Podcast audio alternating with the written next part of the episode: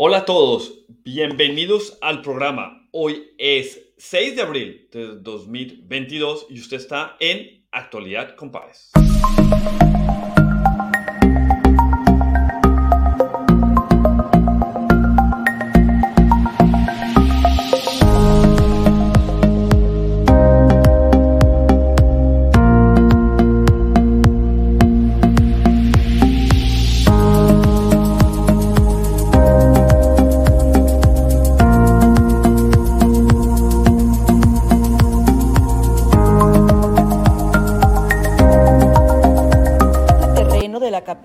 Ucraniana, Kiev, se ha reservado para enterrar y honrar a los civiles y soldados que han fallecido en las últimas batallas y a las futuras víctimas de la guerra.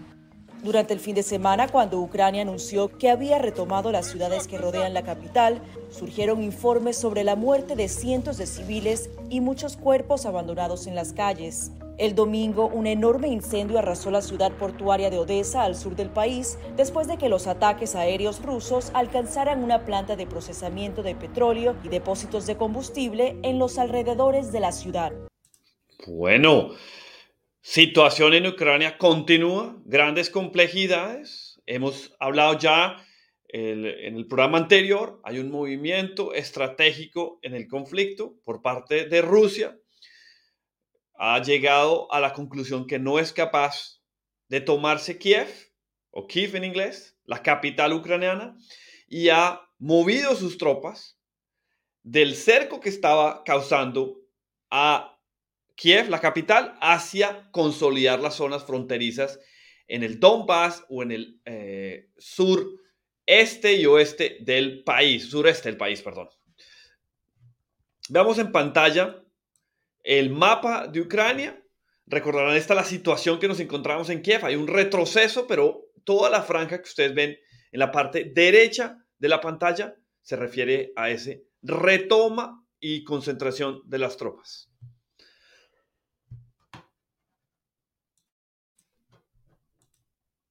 Aquí, en Kharkiv, antigua capital ucraniana, la segunda ciudad más grande y uno de los sitios culturales más importantes del país, el gran poeta del siglo XIX, Taras Shevchenko, se está atrincherando y refugiando por el resto de esta guerra. Los trabajadores lo cubren con sacos de arena, contra el tipo de destrucción que ha golpeado el centro de esta ciudad desde el principio. El ataque más espectacular fue este, Hace un mes, un misil ruso golpea bajo y con fuerza directamente en la esquina del edificio de la administración regional. El misil impactó aquí mismo y la idea de atacar un edificio como este es la de negarle la legitimidad al Estado, pero el terror contra los civiles continúa de parque infantil en parque infantil, de centro comercial a centro comercial.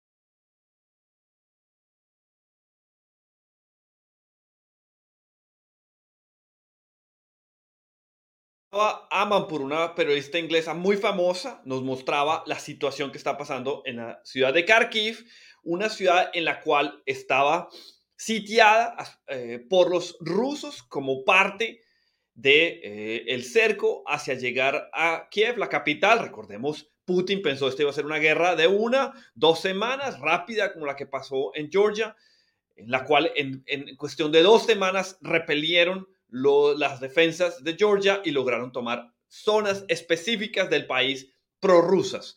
Pensaban hacer lo mismo, tomarse el país completo de Ucrania. Probablemente la capital era un eh, punto importante y en Kharkiv eh, ellos eh, avanzaron, tomaron, destruyeron el edificio de la alcaldía y ahora vemos la destrucción que están haciendo. Como decía anteriormente, se están moviendo las tropas saliendo de Kharkiv saliendo de Kiev hacia reforzar los ataques que están haciendo. Probablemente el plan ruso, tomarse por completo las zonas del Donbass y expandirlas. Y algo muy importante que está pasando en este momento es la toma de Odessa, un punto importante después de haber destruido Mariupol en la, en la parte em, sur del país. Puedes ver en la pantalla cerca al mar eh, negro están tratando de conectar las zonas de invasión de Odessa, cerrarle el acceso completamente al mar a Ucrania, volverlo un país totalmente encerrado y ponerlo bajo presión probablemente para negociaciones, haciéndole perder su acceso al mar. Y eso es lo que está pasando en este momento, el cambio de tropas rusas de las zonas eh, norte eh, del país hacia reforzar y cerrar ese punto. Y la toma de Odessa es fundamental. Esas las grandes batallas que se vienen. En el cementerio de Kiev, el director de la instalación dice que la guerra puede estar ahora centrada más al este y al sur, pero cree que la aparente calma en la capital es temporal. Desde que comenzó la guerra a finales de febrero, 30 misiles han impactado en este cementerio. Es imposible sentirse seguro aquí. Por ejemplo, el 2 de marzo, durante la escalada en Bucha, los misiles alcanzaron nuestro cementerio a menos de 100 metros de los trabajadores. Los trabajadores se escondieron dentro de las tumbas y después del impacto siguieron cavando.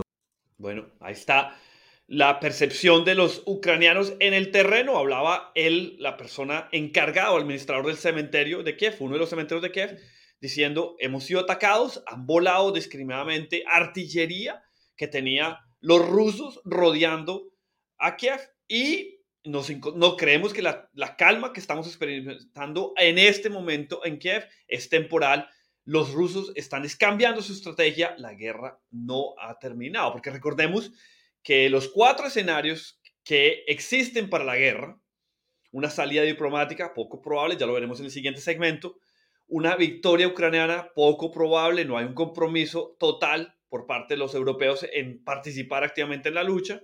Esas dos opciones poco probable. La tercera opción, una salida diplomática, avanza muy lento y las partes están tratando de buscar posicionarse para una negociación diplomática. Por consiguiente, lo que vemos es una larga guerra eh, el escenario, una larga guerra que en este momento controla eh, Rusia y maneja con muchas pérdidas, ¿no? Porque se hablan alrededor de 15 mil eh, soldados y artillería y pérdidas de, de los parte de los rusos. Entonces, el conflicto continúa y como vamos a ver en este segmento, impacta no solamente a aquellos que, que están en este momento en Ucrania, sino todas las personas que están relacionadas con Ucrania alrededor del mundo. She's got a pink backpack, a warm smile, and she's already made friends, even though 17-year-old Alla Renska, a Ukrainian, has only been here in Budapest, Hungary, for a month. 6th of March. Yeah. In an empty classroom of her new school, we sit and talk. Bueno, habla el periodista CNN con una refugiada ucraniana, tiene solamente 17 años, tuvo que escapar de su escuela secundaria o bachillerato de Ucrania para terminar sus estudios, se encuentra en Budapest, eh, eh, en Hungría, y nos cuenta, como veremos en el siguiente segmento, la tragedia que le ha causado la guerra de cambiarle completamente su vida, su futuro, su familia y obviamente todas las cosas que eran importantes para ella. Thought she'd end up here. No, no war. It's, you didn't it's 20, believe it. Yeah, it's 21st century. It's Ukraine, it's Europe. Why? Before the war, she was just a normal teenager, making goofy videos with her friends, taking selfies. But then the war reached where she lived in Kiev. When did you... Bueno, ahí pueden ver la destrucción y el drama que causa, porque se nos olvida que los ucranianos con todo y que han tenido unos cambios en la dinámica de la guerra, han sido destruidos. Y en el mejor de los casos, si la destrucción parara ahora, la mayoría de la infraestructura australiana necesitaría ser reconstruida. No solamente puentes e infraestructura física, pero psicológicamente el impacto que se ha causado a más de 4 millones de refugiados que en este momento están sucediendo. Entonces el impacto físico es es real, psicológico es real y está sucediendo y no se detiene, porque el cambio de la estrategia rusa no quiere decir que en este momento se ha detenido los conflictos, sino que continúan esos grandes problemas de la guerra.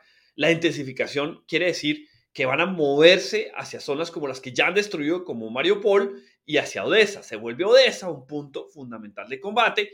Ya vemos que los rusos apenas llegan a una distancia alrededor de 20 kilómetros, aplican la artillería de indiscriminada que destruye edificios, que hace que las personas salgan de sus eh, casas, que traten de buscar refugio y una vez la ciudad está desocupada, como es el caso de Mariupol, los rusos avanzan y la toman. Una situación muy triste.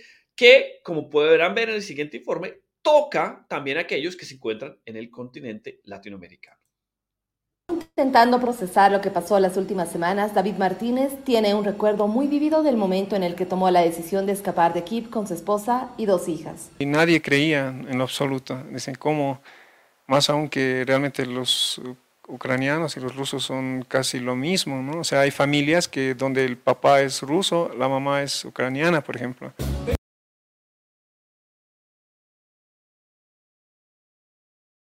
Existe esa sorpresa que todo el mundo vivió, no se esperaba semejante ataque ruso indiscriminado. Y esta familia, como nos cuenta, esta familia ucrano-boliviana, eh, papá boliviano, mamá ucraniana, tuvo que escapar y dejar su vida por completo y ahora refugiarse en Bolivia, en la familia de eh, el papá. Un impacto muy grande tener que ajustarse a todo su ritmo de vida, trabajo, casa, familia, idioma, todo se vuelve eh, un, una realidad muy difícil para estas personas que están escapando de la guerra. David tenía una vida tranquila, hacía presentaciones de ritmos latinos con su banda musical usando en ocasiones instrumentos típicos bolivianos. Una bomba cayó al lado de nosotros, de, eh, son, vivíamos en unos, eh, ¿cómo es? en unos edificios gemelos. Luego de eso... Mm, mi esposa y mis hijas no podían ya soportar eso, ¿no? O sea... Su hija mayor Karina piensa constantemente en sus amigos que se quedaron luego de ver cómo se desmoronaba en unos minutos la vida que conoció siempre. Gracias a Dios ellos están a salvo, pero todavía estoy preocupada porque no sé qué va a pasar allá. Claro, ¿qué va a pasar allá? Una realidad muy difícil, una realidad que está afectando las familias y que no podemos ser desconocer que la carnicería, con respeto de todos aquellos que hacen ese, ese oficio, el, destrucción que está causando Ucrania es extraordinaria y, que se está causando a Ucrania y que los rusos tendrán que tener una responsabilidad muy grande. Los dejo con este informe final sobre esas consecuencias y en el próximo segmento hablaremos un poco de qué está pasando en el tema diplomático y las Naciones Unidas. El horror de los muertos en la aldea de Bucha, en Ucrania, sigue siendo un tema central entre las autoridades estadounidenses, que siguen recopilando evidencias junto con sus aliados para demostrar que Rusia y su presidente Vladimir Putin han cometido crímenes de guerra y así respaldar la investigación del Consejo de Derechos Humanos de la ONU. Lo que hemos visto en Bucha no es el acto aleatorio de una unidad rebelde, es una campaña deliberada para matar, torturar, violar, cometer atrocidades. Los informes son más que creíbles. La evidencia está ahí para que el mundo la vea.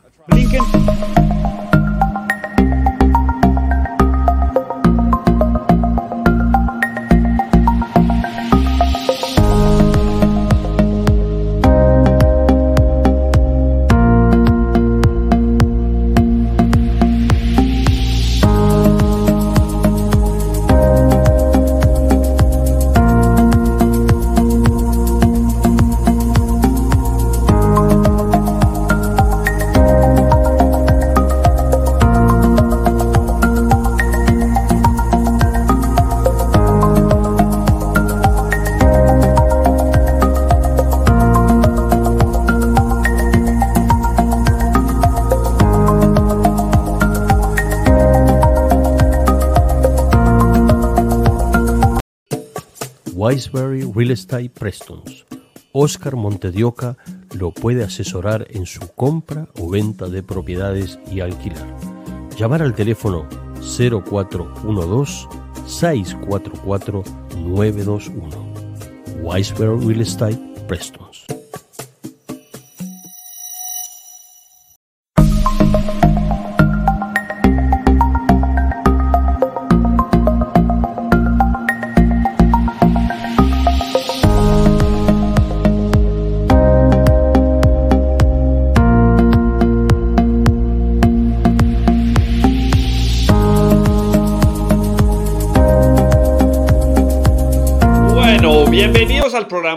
Regreso. Veamos en el segmento ah, anterior eh, el líder de la diplomacia estadounidense mostrando cómo para ellos se ha vuelto un tema fundamental recopilar evidencias de atrocidades que está cometiendo los soldados rusos en Ucrania. Se vuelve una herramienta política muy importante tratando de meter a aquellos que no están en la guerra a, apoyar la causa americana y europea, hablamos de China, de India y otros países, y ahí creo que se ha vuelto un tema muy importante y el escenario vuelve a ser el escenario de las Naciones Unidas, que, como ya sabemos anteriormente, ha tenido muchas reuniones, poco resultado en el terreno, la diplomacia en este momento fallando, eh, resoluciones del Consejo de Seguridad que en este momento eh, no han tenido ningún efecto, no han sido pasadas, porque recordemos que el Consejo de Seguridad de las Naciones Unidas, creado como parte del instrumento de las Naciones Unidas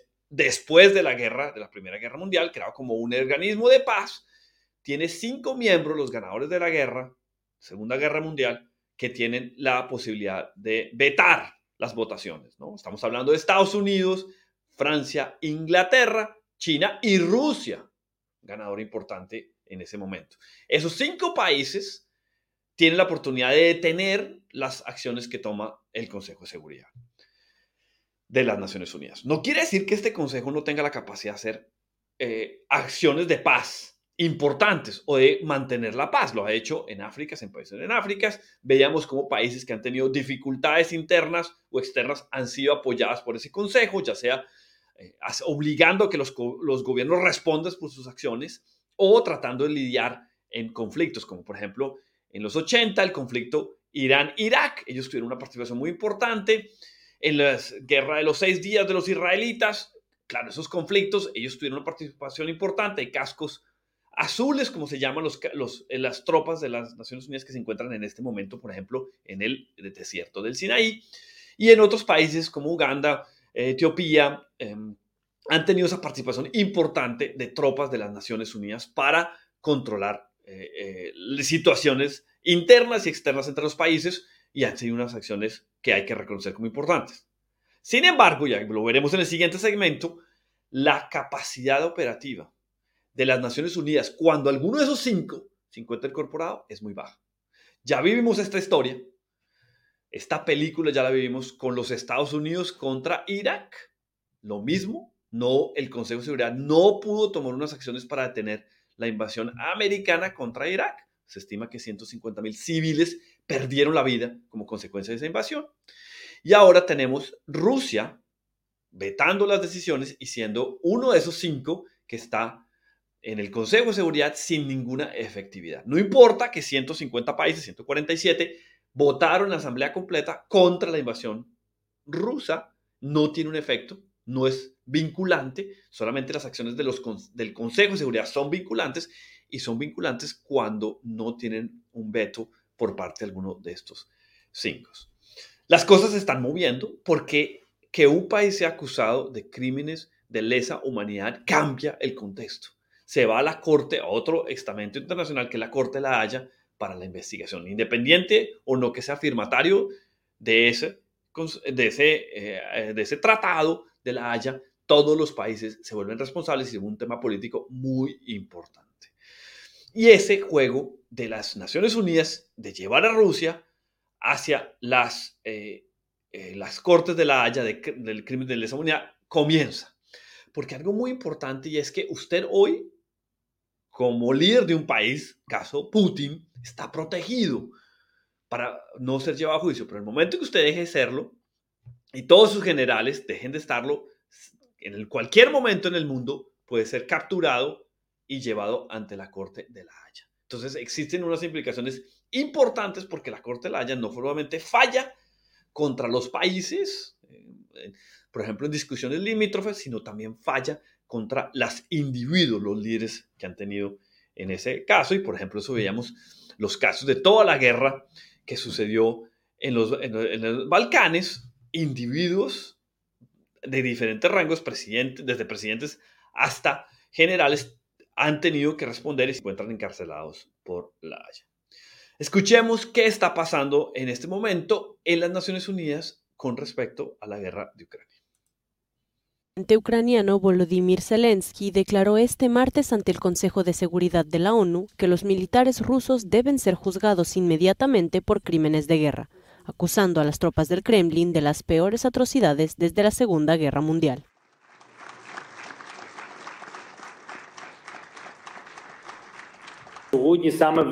Hoy, como resultado de las acciones de Rusia en nuestro país, en Ucrania, los más terribles crímenes de guerra de todos los tiempos que vemos desde el final de la Segunda Guerra Mundial se están cometiendo. Bueno, ahí escuchamos el presidente Zelensky, que ha tenido una fuerza diplomática extraordinaria, particularmente en Occidente, visitando los parlamentos de forma virtual y ahora hablando directamente en las Naciones Unidas contra Rusia y declarando que se han cometido crímenes de lesa humanidad. En el corto plazo, prácticamente las consecuencias son mínimas para Rusia, pero sí tiene unas consecuencias políticas importantes. Un país como la India, que ha sido tratado de, estar neutral, no acusando a Rusia, un país como China, es muy difícil mantenerse en esa neutralidad cuando un bando está acusado y se presentan evidencias de crímenes de lesa humanidad. Quiere decir, masacres y, muertes de civiles a gran escala. Eso va a comenzar a mover significativamente las próximas semanas desde el punto de vista diplomático. Claro, los rusos no se quedan quietos. President Vladimir Zelensky has addressed the United Nations Security Council accusing Russia of the worst war crimes since World War II. President Zelensky says civilians have been murdered and claimed Russian tanks have crushed people for pleasure. He's called for those responsible to be tried in an international court and for Russia to be expelled from the Security Council. Otherwise, he says the council is useless. Bueno, hablaba el periodista de la televisión australiana y nos decía, Zelensky le dijo al Consejo de Seguridad, las tropas rusas mataron por gusto, sin necesidad, a civiles, y si, no, si el Consejo de Seguridad no puede tomar decisiones, se volvió inútil este Consejo de Seguridad. Se vuelve totalmente inoperante, políticamente, desde el punto de vista de la eh, fuerza diplomática que está cogiendo Ucrania con el presidente Zelensky, muy importante. Claro, los rusos no se quedan quietos y obviamente tienen respuesta a esa actitud eh, de los países que están haciendo. Escuchemos un poco qué dice el representante ruso ante las acusaciones de los ucranianos. La presencia virtual aquí del presidente de Ucrania y me gustaría dirigirme a él directamente.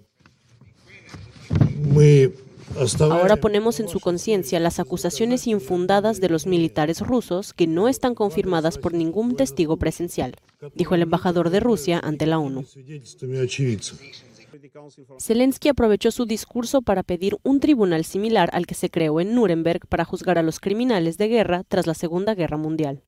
Bueno, ahí ven la respuesta rusa, un diploma, el embajador ruso ante las Naciones Unidas un diplomático de mucha carrera le dice, aprovecho la oportunidad que usted está aquí presente para preguntarle dónde están los testigos presenciales de lo que usted está diciendo.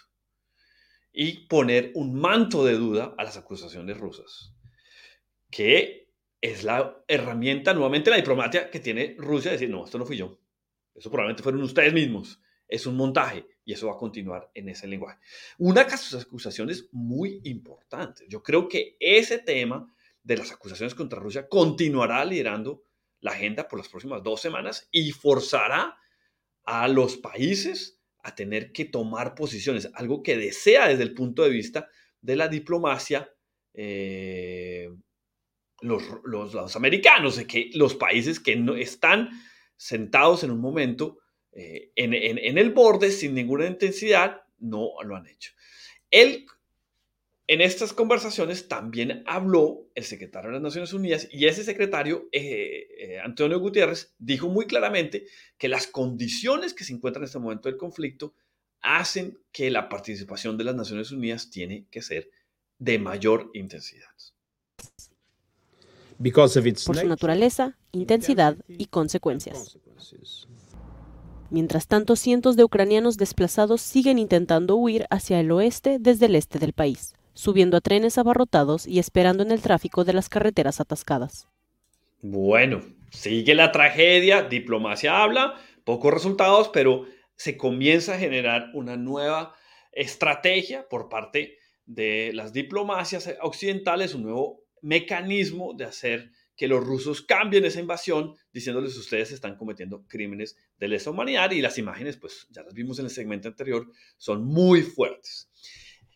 El presidente Zelensky continúa en esa rutina espectacular de conquistar la audiencia y tener grandes oportunidades para hacerlo. Recordemos, Zelensky es, pasó de ser un actor que representaba al presidente a ser el presidente. Entonces tiene unos esquemas y unas habilidades de comunicaciones importantes y está construyendo esas capacidades estadísticas. Todavía hay veces eh, ha tenido dificultades en sus decisiones. Recordemos, Zelensky fueron unos primos que dijeron, no, ustedes no se preocupen, esto es imposible, no generen esa sensación de que va a haber una guerra. Un mes después estaba en un búnker tratando de defenderse de la invasión rusa. En ese corre-corre del presidente Zelensky para tratar de ganar adeptos desde el punto de vista diplomático, lo vemos en un tema fundamental que es en los parlamentos británico, de las Naciones Unidas hoy, de eh, Alemania, Italia, Estados Unidos, Australia, Nueva Zelanda, y hoy estuvo en el Parlamento español, siempre con el mismo discurso. Necesitamos más compromiso de su país, ya sea en armas y en que las acciones sean eh, eficaces para que Rusia no tenga cómo financiar esta masacre. Zelensky compara la agresión rusa a Ucrania con el bombardeo a Guernica en 1937. En su intervención ante el Parlamento español, el presidente de Ucrania, Volodymyr Zelensky, recordó la destrucción de la ciudad española de Guernica durante la Guerra de España por la aviación alemana, italiana y del bando golpista de la República. Reclamó una mayor implicación de Occidente tras la invasión de su país por Rusia. Algo que hace Zelensky espectacular en estas audiciones se prepara bien, lo, llevan bien dateado, con muchos datos, y logra tocar con la historia alguna relación entre lo que está sucediendo en este momento en Ucrania con la historia de ese país que está visitando. Lo hizo con los alemanes, lo hizo con los italianos y aquí vemos el discurso muy sentido que hace con los españoles en su parlamento el día de ayer. Estamos en abril de 2022, pero parece que estamos en abril de 1937, cuando todo el mundo supo lo que ocurrió en una de sus ciudades, Guernica.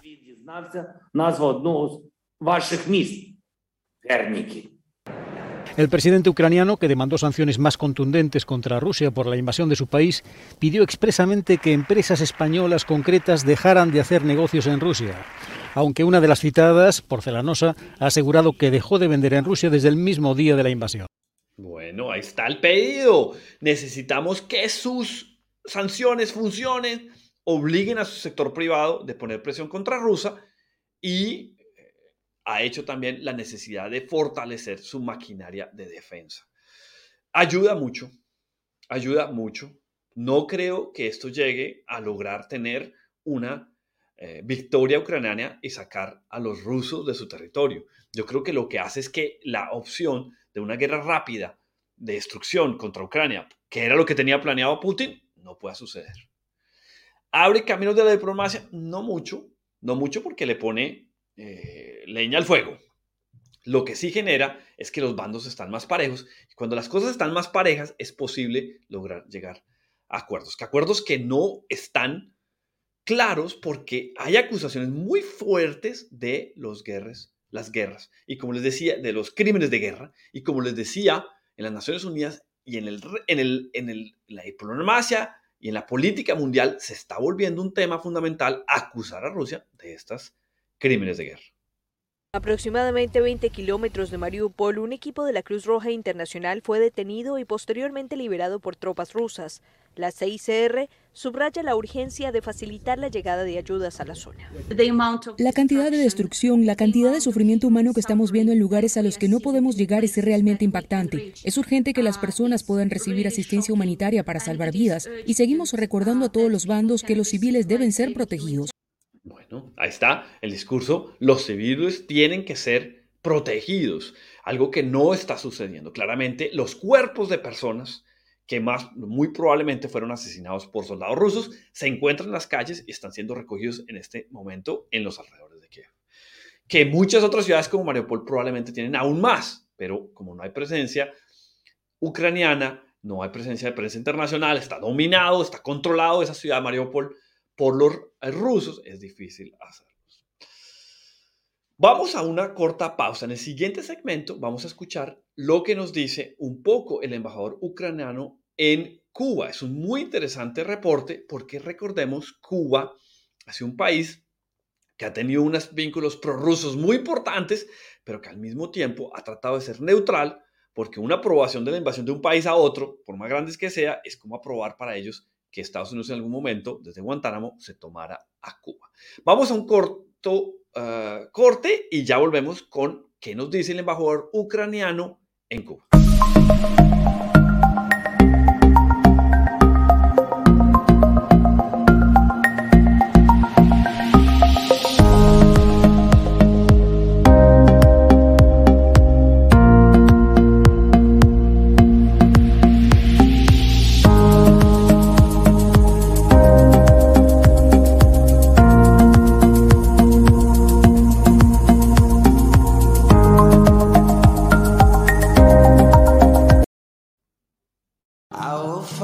Tal amigos? Les habla Lenny Bola, el fisioterapista de la comunidad de Smithfield Active Physiotherapy, para comunicarles a nuestra comunidad que atendemos pacientes por Medicare, problemas de compensación, seguros privados, accidentes de vehículos y pacientes en DIS. Tenemos tres fisioterapistas de habla hispana para todas sus dolencias musculares, de columna, lesiones deportivas, problemas crónicos y agudos. Por favor, llámenos al 9604-5727 o pueden visitarnos en nuestra clínica que está ubicada en 712 de Hosley Drive, Smithfield. Los esperamos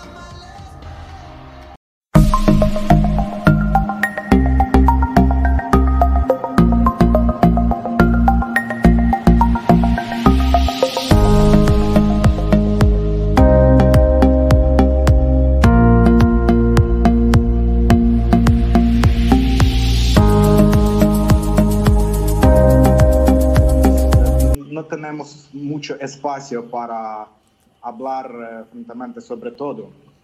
Por, ese, por esa razón, dame, dame un poco minutos hablar sobre, prefiero hablar sobre lo que ocurrió en Bucha y Irpin. ¿Cuáles, cuáles, son, ¿Cuáles son las informaciones que usted tiene de lo que ocurrió en Bucha?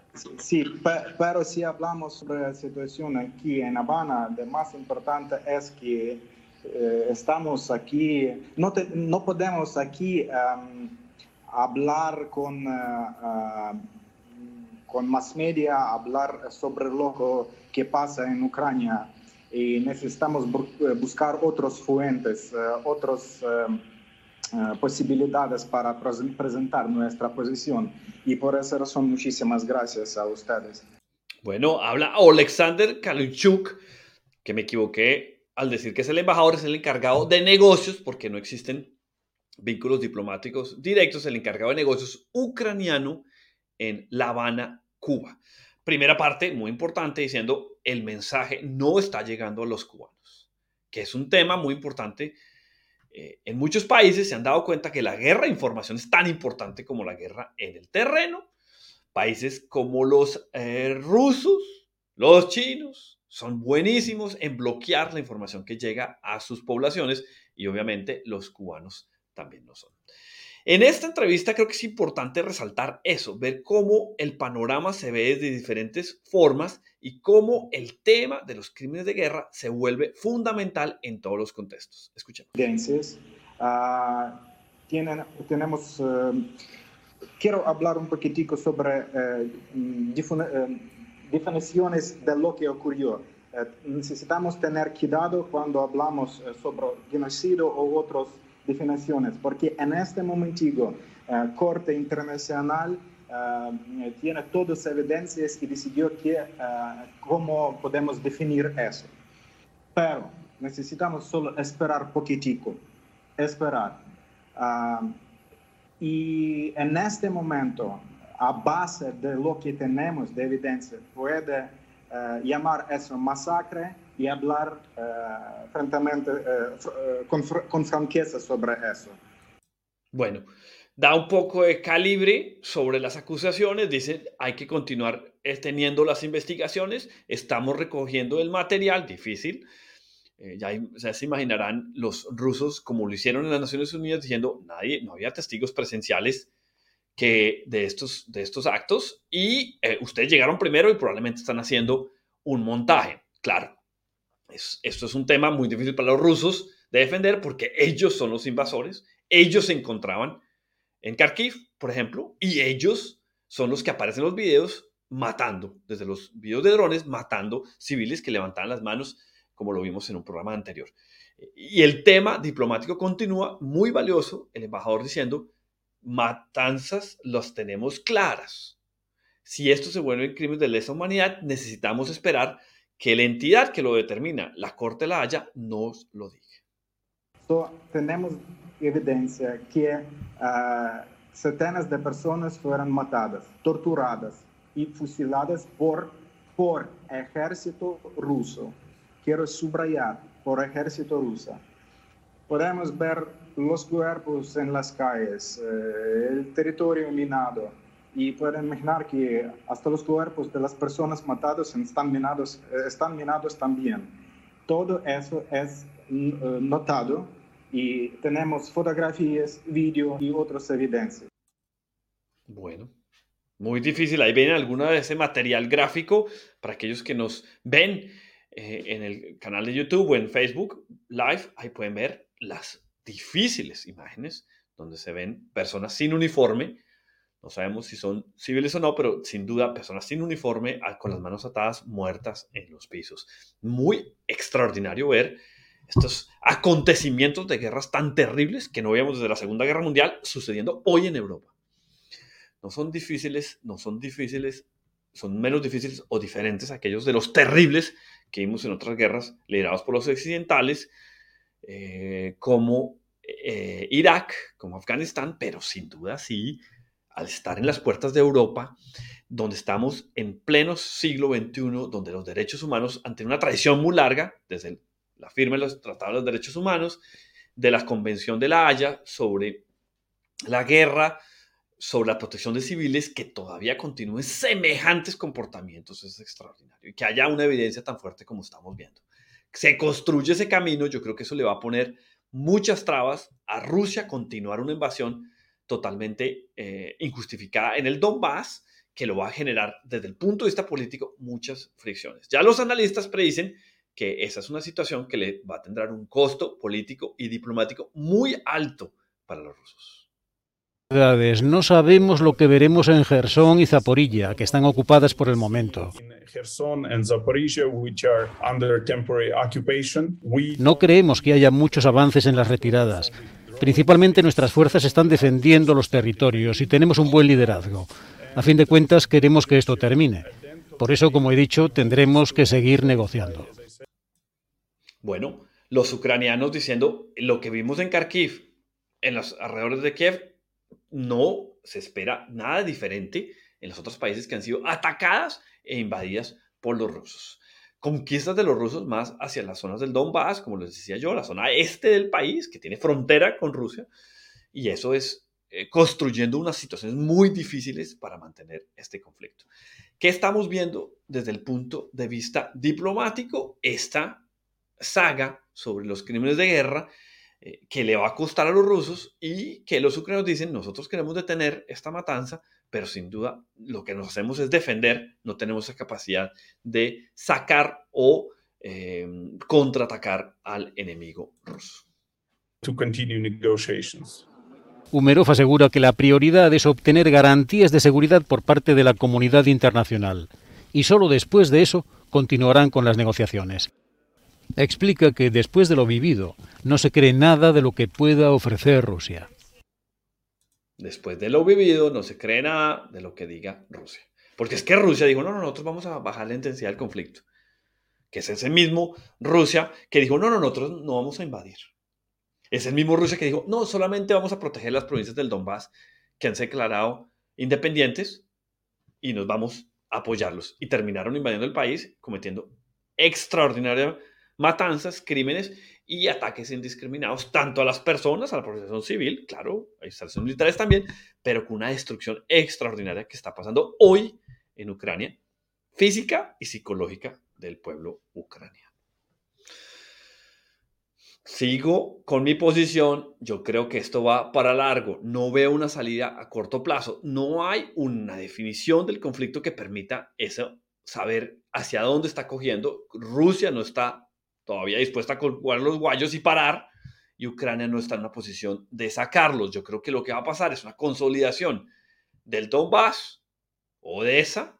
La próxima semana veremos grandes ataques contra ellos. Y si los rusos logran cerrar a Ucrania su acceso al mar, quitarles Odessa, mantener Mariupol y toda la zona del Donbass donde han estado peleando por muchos años, ese, ese corredor prorruso, ahí en ese momento Rusia va a decir, bueno, ya hice mi operación especial, como la han llamado, me justifiqué porque estoy protegiendo a los prorrusos en Ucrania y ahora sí podemos negociar que estos territorios se vuelvan parte de Rusia, como lo ha, hecho, lo ha hecho porque esa noticia no ha pasado, eh, un poco desapercibida en Georgia, cuando ellos fueron a apoyar, los rusos injustificadamente invadieron el territorio para apoyar comunidades prorrusas, ahora esas comunidades prorrusas, obviamente completamente dominadas por Putin, están diciendo queremos ser parte de Rusia, quitando territorio a los países. Bueno, vamos a una pausa y nos vamos a ir un poco más al territorio latinoamericano, mi país, Colombia, donde están creciendo protestas. Por cosas chiquitas se vuelven protestas grandes la subida del transporte público en Chile a los estudiantes de, colegio se convirtió en un cambio de la constitución. Y ahí en Colombia estoy viendo unas protestas importantes a raíz de unas restricciones que se están poniendo a los motociclistas.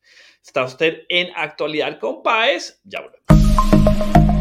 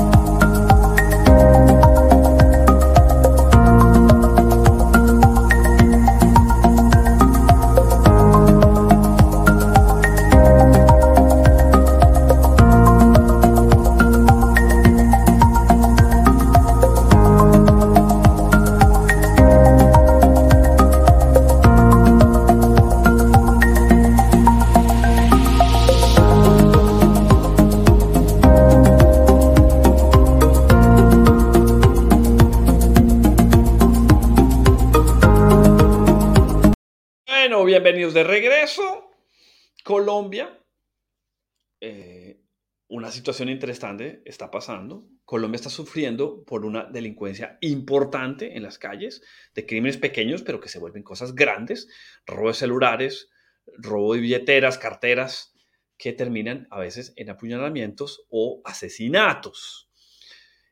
No es sorprendente que la situación social en Colombia genere esta desestabilización de la seguridad. Colombia recibió más de 2 millones de refugiados venezolanos y hay un sentimiento general en la población que los venezolanos que se encuentran en una dificultades sociales muy grandes, tanto en su país como los que terminan emigrando a Colombia, cometen muchos de estos crímenes. En una medida interesante, la alcaldesa, después de un consejo de seguridad, donde habla con la policía, habla con el ejército, dice, bueno, mire, estamos viendo asesinatos importantes.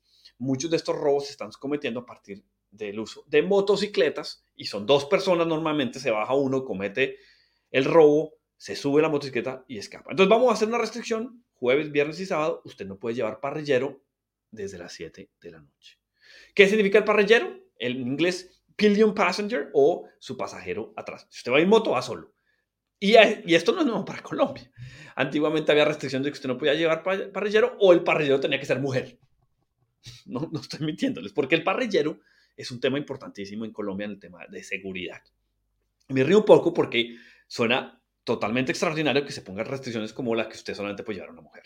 Pero así hacía porque en el pasado el sicariato, el hitman en Colombia lo cometía el de atrás. Entonces ellos pensaban que se bajaba la seguridad al tener usted la posibilidad de llevar un, un, un, francotirador, un gatillero, como lo dicen en Colombia, para matar. Entonces se quitó eso en unos años, cuando se bajó un poco el sicariato el asesinado de los hitmens y ahora volvió por el tema de seguridad.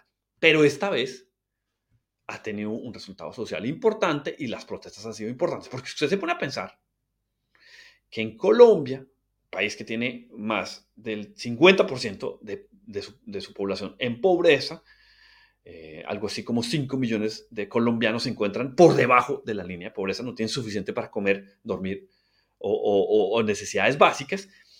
La moto, aquellos que tienen moto, se vuelve la oportunidad de trabajar, irse al trabajo, vacacionar, ir de vacaciones, eh, tener la oportunidad de, de tener eh, flexibilidad, de poder trabajar de noche cuando el transporte público no funciona y de poderse movilizar. Restringir eso y decir, no, qué pena, es que usted, es la moto es para dos o hasta tres, y si usted tiene un hijo, cuatro los llevan, de ahora en adelante no, usted no puede moverse en moto por el, el tema de la seguridad, ha causado protestas importantes, importantes por el impacto que tiene en la sociedad. Felipe, ¿qué tal? Buenas tardes para usted, para nuestros televidentes. A la hora de la congestión habitual, la congestión normal que ocurre en la ciudad, estamos justo en la estación Avenida El Dorado, esto en la NQS, muy cerca a la calle 26 y las personas se movilizan normalmente. Pero lo que se vivió ayer fue un total caos, filas largas de Transmilenios, personas que tuvieron que descender de ellos porque la verdad el sistema no se movía, al menos ocho estaciones fueron cerradas y les tocó buscar cualquier método de transporte. En fin, lo que encontraron fue caminar por horas hasta lograr llegar a un punto en donde tomaron algún tipo de transporte que los acercó a sus casas.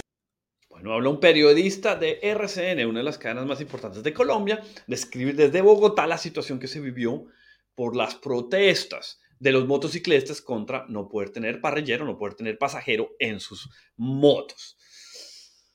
Hay una gran sensibilidad en Colombia en las protestas, porque la última vez que hubo protestas fueron significativos, que llevaron a meses de protestas, asesinatos y que solamente gracias a la pandemia, que probablemente restringía que las personas se pudieran mover y que había un sentimiento de que yo no podía salir porque me podía contagiar, detuvo un poco ese reto tan grande de las protestas. Pero el calor de la sociedad se encuentra latente en Colombia, como sucede en Chile, que en este momento están, eh, próximo julio tienen que presentar una nueva constitución para que en octubre los chilenos voten si están de acuerdo con la nueva constitución. Se encuentra todo el caldo de cultivo para unos conflictos sociales importantes en Colombia y por eso los gobernantes saben que están en el filo de un cuchillo y se mueven con mucho cuidado. Escuchemos a la alcaldesa de Bogotá, Claudia López, de centro, em, medio izquierdosa, pero ha tenido bastantes movimientos políticos. Em, es conocida por sus defensas a las comunidades LGTB. Ella es em, eh, lesbiana, tiene una pareja mujer y en este tema ha tratado de jugar un tema eh, balanceado, pero creo que se equivoca al decirle a los motociclistas lo que les estamos pidiendo es muy poco varios candidatos presidenciales sobre qué medidas tomarían para enfrentar a las redes criminales que delinquen en moto. Aquí sus respuestas. Primero, mire y hable con los diferentes grupos, porque cuando uno toma una medida de esa naturaleza afecta a un montón de personas y pierde la noción de que hay unos grupos que se saben comportar bien, que tienen sus necesidades y quedan injustamente descalificados y con muchos problemas. Entonces eso para mí requiere unos programas de concertación, de compromiso acerca de cómo se tienen que identificar, cumplir unas reglas. Buena parte de la inseguridad ciudadana del común, la de todos los días, tiene que ver con que hay hambre y con que hay falta de oportunidades. No hay que mirar la enfermedad en la calentura de las sábanas, hay que solucionar las causas de la enfermedad. Y eso significa un programa urgente, inmediato para disminuir el hambre en Colombia. Y en segundo lugar, se necesita abrir oportunidades y disminuirá la inseguridad cotidiana en el país. Bueno, hablaban dos candidatos presidenciales, ya les mostraré en un momento en la posición de la alcaldesa, Primero, Sergio Fajardo, centrista. Oiga, hay que hablar con los grupos antes de tomar una medida que afecta a tantas personas. El Petro izquierdiza diciendo que el problema de seguridad no es un problema de parrillero, es del hambre. Hay que llegar a, eh, de fondo a los problemas que tiene y con un lenguaje muy colorido dice, lo que hay que arreglar es el problema de hambre y hay que solucionar ese problema de hambre ya. Escuchemos lo que dice el candidato de derecha, Fico, sobre el tema de seguridad. Creo que esa estrategia que no hace las cosas bien, entonces lo que tiene que haber es control sobre el que no las hace bien. Eh, yo jamás estigmatizaría a los motociclistas. Eh, la gente utiliza la motocicleta como un medio de transporte y han encontrado buscar una mejor calidad de vida para ellos y para sus familias. Jamás estigmatizar a un sector de la sociedad. Jamás estigmatizar un sector de la sociedad. Ahí tienen ustedes los tres candidatos con sus típicas posiciones. El de centro, consultemos. El de izquierda, no, esto es un problema de hambre. Tenemos que resolver la hambre para que se resuelva el problema del crimen. El de derecha es decirle, no, un momentico, el que hace lo mal la paga. Pero no estigmatizaría. Los dos, todos jugando en una línea política muy cuidadosa, pero demostrando cuáles son sus valores y cuáles son los valores que ellos quisieran poner cuando estén en la presidencia. ¿Qué dice la alcaldesa? Escuchemos día es que la alcaldesa de Bogotá, Claudia López, no echó reversa en su decisión de restringir la circulación de parrillero en moto a partir del 14 de abril en la ciudad. A esta hora, voceros de los motociclistas se reúnen con la administración distrital en el Palacio Líbano. ¿Para qué, Angie Camacho? Catalina, se trata del segundo encuentro o reunión en menos de 24 horas, luego de haber escuchado ya las razones de la alcaldesa Claudia López de por qué se tomó esta medida. Aseguran que en esta ocasión ya no se trata de socializar un decreto, sino de que se les escuche, de que tienen el turno precisamente para hablar, de por qué esta medida afectaría a miles de personas. ¿Por qué no funciona como una estrategia de seguridad para la capital? En el entretanto, ahí estará el secretario de gobierno, la persona encargada de escuchar a los motociclistas. Han dicho que no van a reversar la medida, por el contrario, el decreto ya está listo. Bueno, ahí está la posición de la alcaldesa. No, seguimos adelante. 14 de abril no puede llevar usted parrillero jueves, viernes y sábado tema político candiente, tratando de mantener su punto la alcaldesa, diciéndoles que no les pide mayor cosa, yo creo que esto lo echan para atrás. Sobre todo porque las entidades nacionales, el presidente, que tiene una gobernabilidad frágil en Colombia por las protestas, ya lo escuchamos el año pasado con unas protestas tremendas y con todo que estaba en la pandemia, ya no hay un, un miedo de contagio tan alto en Colombia, sí veo unas condiciones políticas difíciles para mantener este decreto sobre todo porque es que las protestas de ayer se volvieron protestas hoy y llega el fin de semana y esto se puede crear a otros organismos sociales creyendo. Claro, el presidente tratando de hablar y diciendo, no, no, no, tomemos esto con calma, alcaldesa, mire a ver si lo puede hacer un poquito más una medida eh, educativa, pedagógica. O sea, sugiramos a las personas que no lleven parrillero, pero no les pongamos sanciones noche y la madrugada, que no son regularmente horas donde transiten muchas familias que utilizan la moto como, como vehículo. Entonces, ese tipo de medidas o el chaleco con la visibilidad de la placa ayuda también mucho. Sabemos que para muchas personas es incómodo, pero yo lo que espero es que hoy la alcaldía haga la pedagogía con respecto al verdadero alcance que tiene y nosotros también apoyar. Yo le he pedido a la Dirección General de la Policía que también oriente cuál es el mejor alcance posible para no generar incomodidad y al mismo tiempo lograr efectividad en materia de seguridad. Mancito, el presidente de Colombia con los motociclistas. Oiga, hablemos con cuidado, démonos pasito, como dirían, porque tiene una situación muy difícil donde esto se le crezca y el fin de semana sigamos hablando de estos. Les prometo que la otra semana el programa será dedicado a esas grandes protestas que son en Colombia porque hay una gran eh, cultivo para las diferencias sociales en Colombia. Y en Colombia, un país que ha sufrido por guerra civil por más de 50 años, está llena de armas, llena de personas violentas que están dispuestas a usar eso, las armas y la violencia en los momentos de la protesta, porque hay un gran estallido social en el sentido de las necesidades que se encuentran. La estabilidad es difícil y ustedes pueden ver al presidente diciendo, démonos pasito, alcaldesa, revise, revise eso, vamos a mandar al, director de la policía para que se baje, mire que haga lo más de noche, eh, a la medianoche, no, no, no desde las 7 de la noche, ahí hay un tema político difícil. Ya les estaré contando qué pasa, pero ustedes se pueden ver cómo Colombia y otros países latinoamericanos están en un filo de un, ah, una eh, seguridad social muy difícil. Bueno, este es el programa que les tenemos para hoy. Muchas gracias por escucharnos. Recuerden, estamos en el canal eh, Punto Latino Sydney todos los miércoles y viernes en el Punto Latino Radio. También nos pueden escuchar y en el canal de YouTube y en Facebook. Gracias por eh, escuchar Actualidad con Paves. Nos vemos la próxima vez.